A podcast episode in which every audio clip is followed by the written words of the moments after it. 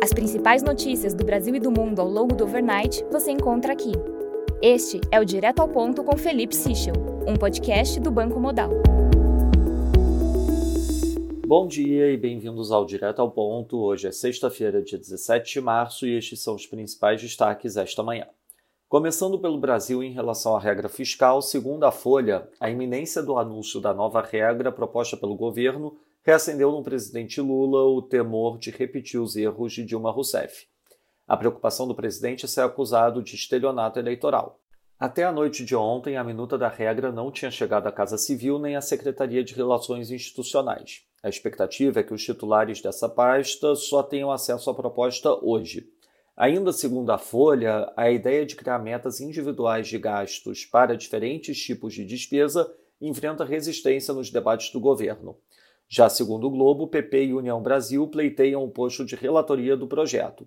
Enquanto correligionários de Arthur Lira defendem o nome do deputado Agnaldo Ribeiro, membros do União Brasil dão como certo que Mendonça Filho exercerá a função. Segundo nota de ontem de Lauro Jardim, Lira teria avisado a interlocutores que o projeto vai para o PP.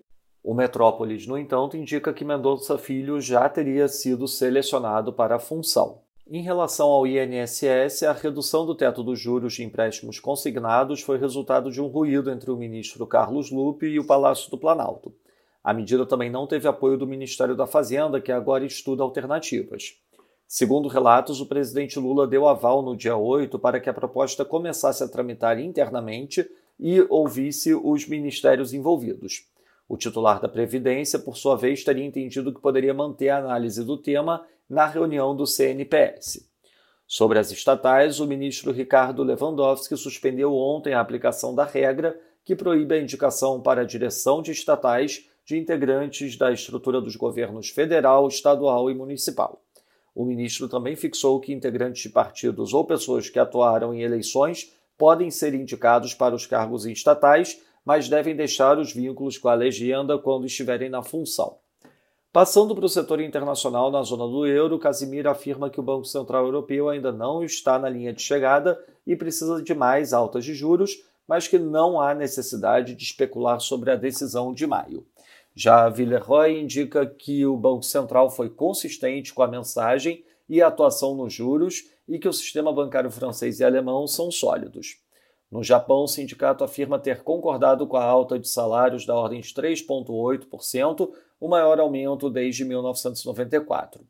Na China, o PIBOC anuncia um corte do compulsório de 25 pontos base. Já Xi Jinping viajará para a Rússia entre a segunda e quarta da semana que vem. Em Singapura, Non-Oil Domestic Exports variou menos 8% no mês, abaixo do esperado menos 0,5% e também abaixo da leitura anterior menos 0,9%.